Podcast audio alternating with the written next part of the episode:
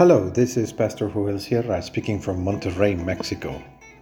Thank you very much for listening to this brief devotional reflection, and may the Lord be with you today and always. Brightness of the Kingdom. We read in the Gospel of Mark, chapter 9, verses 1 through 4 in the New International Version. And he said to them, Truly I tell you, some who are standing here will not taste death before they see that the kingdom of God has come with power. After six days, Jesus took Peter, James, and John with him and led them up a high mountain where they were all alone. There was there he was transfigured before them. His clothes became dazzling white, whiter than anyone in the world could bleach them. And there appeared before them Elijah and Moses, who were talking with Jesus.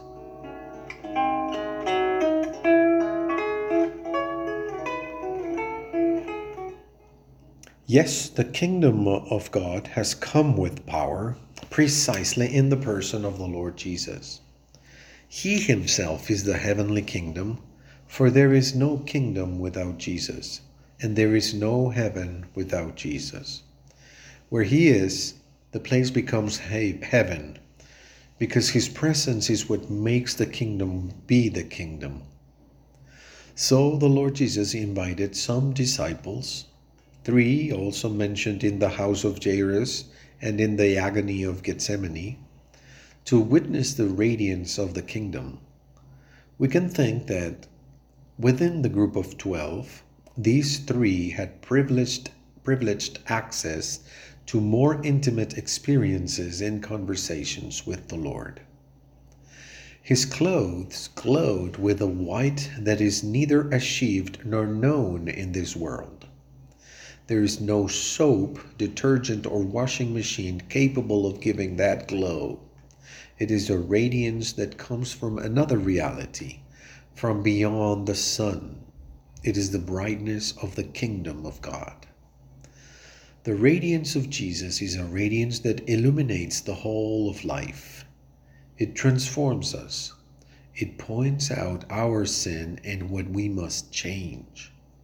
It indicates the correct path to live in freedom and fullness. It is the light of God. Moses and Elijah, the most important characters in the law and the prophets, respectively, have the privilege of having a personal conversation with the Lord Jesus. They both have in common that no one buried them God Himself took care of them at the end of their life. Although the disciples had never seen a portrait of these two Old Testament heroes, they were able to recognize them. Elijah was recognized by the way he dressed camel skin with a belt, and Moses, perhaps, by his rod. The important thing is that it is not Jesus who presents himself as honored for being before Moses and Elijah, but the other way around. It is they who have the immense honor of speaking face to face with the eternal Son of God.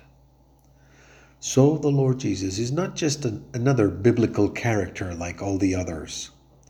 His presence in our lives is the difference between day and night, between death and life.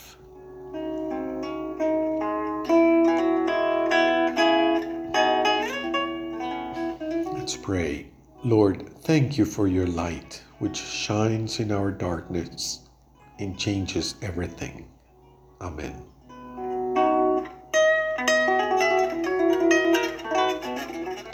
All worthwhile blessings come from a special relationship with God.